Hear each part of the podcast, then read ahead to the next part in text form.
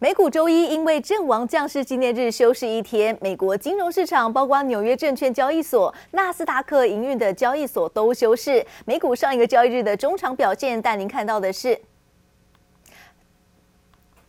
德国呃德欧欧洲市场消息，德国五月消费者物价指数百分之七点九，而通膨表现高于预期，加重了政府抑制物价飙升的压力。不过欧元区五月经济信心指数升到了一百零五，优于预期。中国解封也带动了欧股延续上周的乐观行情，而激励了欧股盘面上科技股上涨，主要的指数都开高后，呃盘上震荡。欧股中场，德国股市上涨了一百一十三点，收在一万四千五百七十五点，而法国股市上涨了百分之零点七二，是收在六千五百六十二点。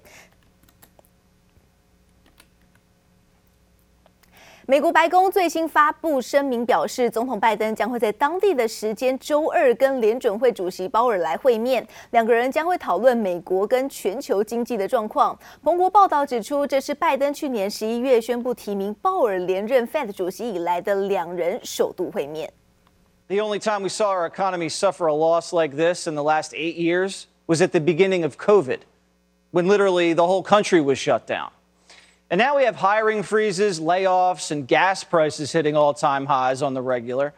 things that weren't even factored into the latest numbers. So get ready. The next quarter is setting up for a massive train wreck.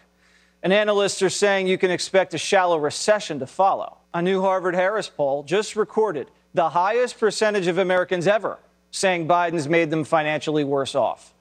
About 56% of the country. And according to Gallup, 83% of Americans say the country's gone off the rails. Only 16% of people are happy with the way things are going. Biden's approval rating just hit a new all time low 36%. Biden's not good at much, but he sure is good at breaking records. 拜登民调受到通膨拖累，每况愈下，急得紧急召见鲍尔。有外媒推测，拜登可能会在会中支持联准会六月跟七月更升两码的计划，加强打通膨的力道。但是如果这一次的会晤释放出更多更鹰派的讯号，将有望提振风险性资产的表现。目前美股期货盘已经提前出现上扬，而另外鹰派立场的联准会主席沃勒表示，支持在未来多次的会议上都升息。两码，还说在通膨率降到接近百分之二的目标之前，不会取消支持每次升息两码的观点。美股四大指数在周一收红，也激励到雅股昨天是普遍收涨。日经指数中场大涨了五百八十七点，而韩股则是收涨超过百分之一。陆港股市也都收红，在官方公布了振兴经济的措施下，投资人是重拾信心。而在国际汇市方面，美元指数从高点回落，而人民币跟韩元则是呈现升值，日元也在边境开放的题材下止贬回升。周明けの日经平均株价上げ幅一时600円を超える场面がありました终値は587円75銭高い2万7369円43銭と大幅に続伸经济数据报喜，美股四大指数齐扬，也带动亚股展开庆祝行情。其中日经指数一开盘就收复两万七千点大关，中场涨幅超过百分之二。 日経平均も大幅続伸です。前週末のアメリカ株、インフレ懸念の後退を理由に大幅続伸して終えました。日本株の买い安心感も强まっています。此外，韩国综合指数收涨百分之一，来到两千六百六十九点。港股也在上海振兴方案政策利多的加持下，恒生指数收盘大涨四百二十六点，站稳两万一千点整数关卡。而中国经济重启也让投资人相信，风控冲击产业的最坏时期已经过去。深圳成指出现百分之一的涨幅，上证指数也在盘中翻红。而汇市方面，人民币在三十号中间 价上升三百三十九个基点，离岸人民币更一度升破六点六六元，韩元则随股市走强，盘中一度升破一千两百三十七韩元兑一美元，而月初一度贬破一百三十的日元，近期出现小幅回升，徘徊在一百二十七元上下。金融缓和をの出口を早急に探るということにはなっていないと。深掘りを通じて マイナスに作用するということも考虑する必要があるというふうに考えております。国内会银人士认为，日本当局虽然坚持宽松立场，但近期边境开放的题材还是让日元出现小幅回升。往后亚洲股汇市变动，还需要观察各国的通膨数据以及经济复苏的脚步而定。记者周田丽、方少成综合报道。 美股反弹，激励到台股，昨天是强势表态，台积电、联发科等全值股带头冲，加上传产股走扬，指数中场是涨了三百四十四点，收在最高一万六千六百一十点，成交量大约是两千五百八十亿元。三大法人是同步站在买方，共敲进了三百三十九亿元。随着通膨降温，美银预估联准会在九月可能会暂缓升息的脚步，专家认为这将有利于资金行情，而热钱涌入也让新台币对美元在周一是强升了二点零六角，收在二十九点一四四元，成交金额十四点四二亿美元。美股晋阳，激励台股周一延续反弹走势，开高走高。大型全指股台积电、联发科上涨超过百分之三，力积电、力智及创维等半导体股也因为 MSCI 半年度调整结果即将生效而齐扬。加上雄狮、凤凰等旅游类股受惠解封题材，纷纷亮灯涨停，带领指数中场大涨三百四十四点，收在一万六千六百一十点。短线上来看哦，以指数的部分而言，我想一万六千六百点到一万六千八百点，就是在五月六号的缺口到季线那个位置哦，应该是短线比较大的这个压力。不过只要成交量哦没有异常的这个放大的话，我想指数是有机会哦慢慢往季线来做反弹。那只是说，如果我们从整个技术面的走势来看，上档累积的这个套牢量是相当的这个多，所以投资人在短线的操作上哦，也不能见涨来做这个追价。周一三大法人同步站在买方，合计买超三百三十九点一二亿元，其中外资连二买，单日敲进两百七十五点八亿元。再从美国公布的 PCE 物价指数来看，通膨开始出现触顶迹象，美国银行因此预估联准会九月可能会暂缓升息脚步。但分析师认为，目前台股是熊市反弹，接下来是否有所支撑，还是得看美国本周即将出炉的多项经济数据，因为这都会牵动全球股市未来表现。它利率政策可能会因为经济有出现一些杂音，而导致说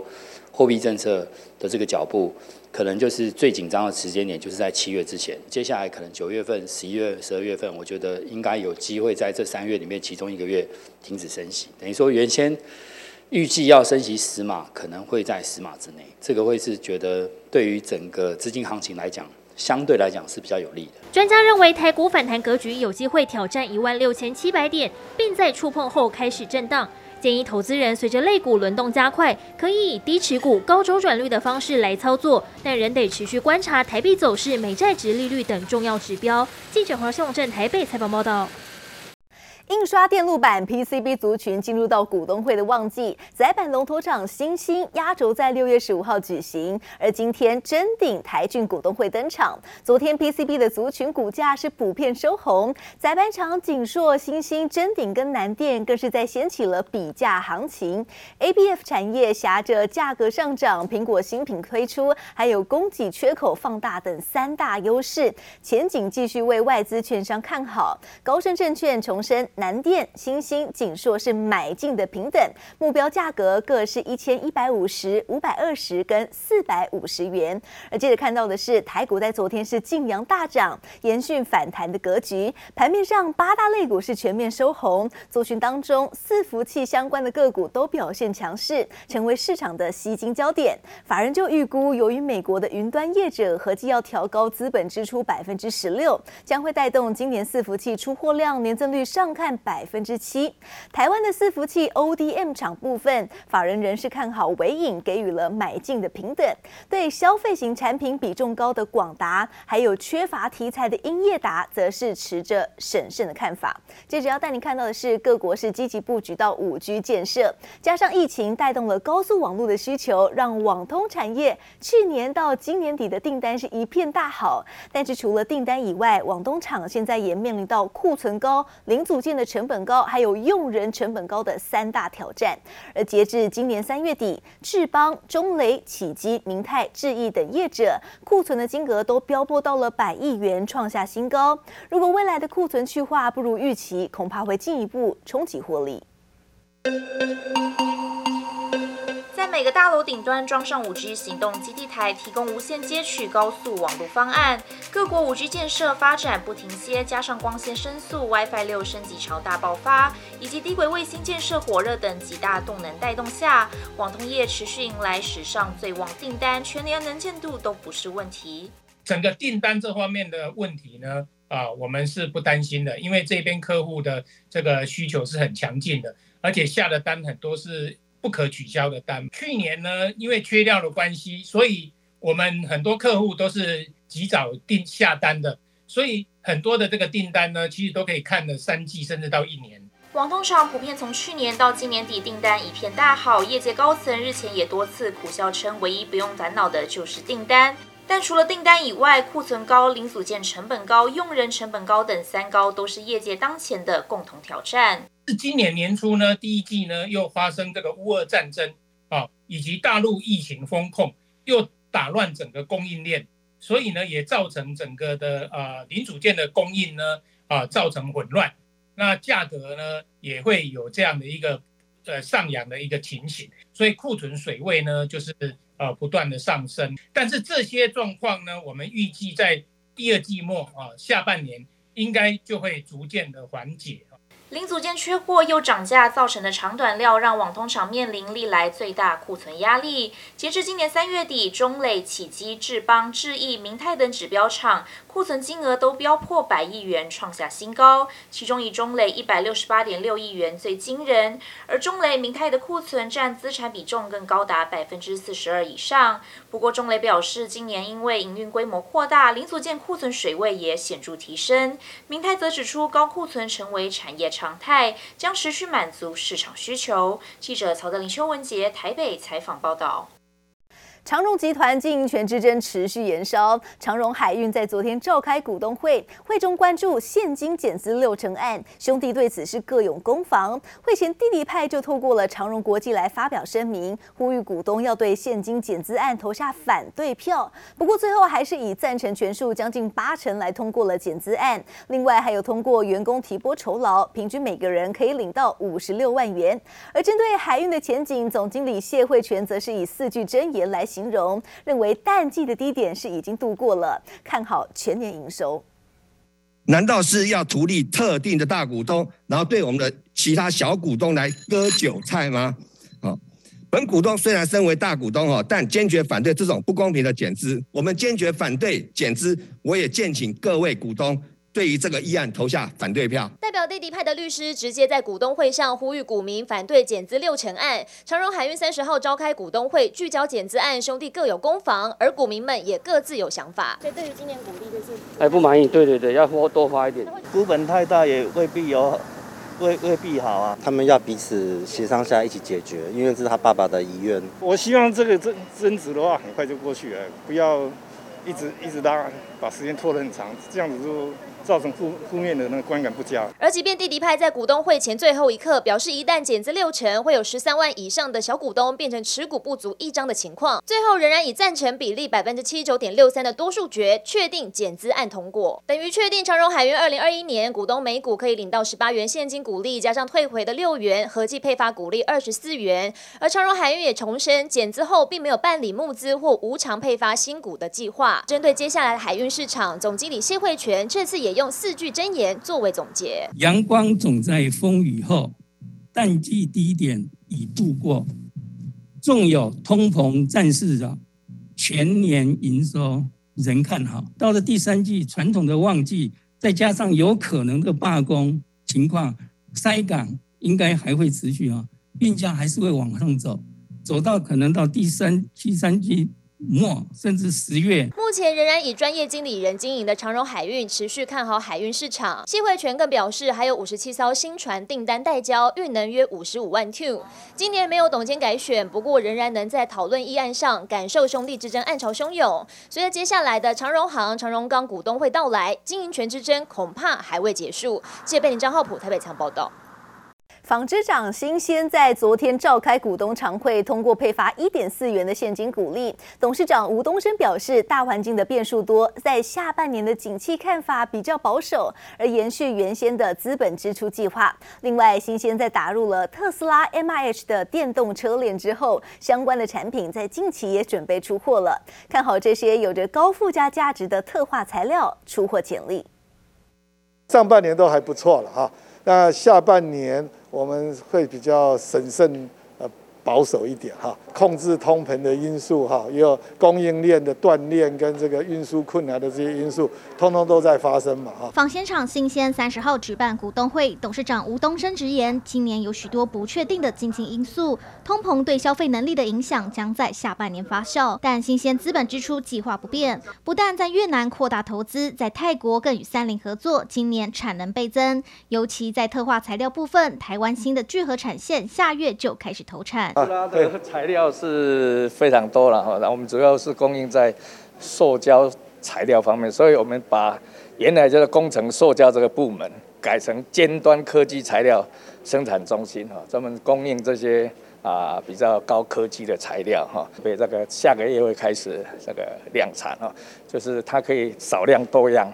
高功能性的材料。自研发成功充电枪绝缘部后，电池系统配电盒、避震器、防尘套等新产品正陆续送交相关车厂验证中。吴东升也表示，持续看好充电枪、电池系统配电盒等高附加价值的特化材料的出货潜力。我们在桃园的这个幼师工业区旁边，我们承接了呃一块这个十一公顷的呃这个。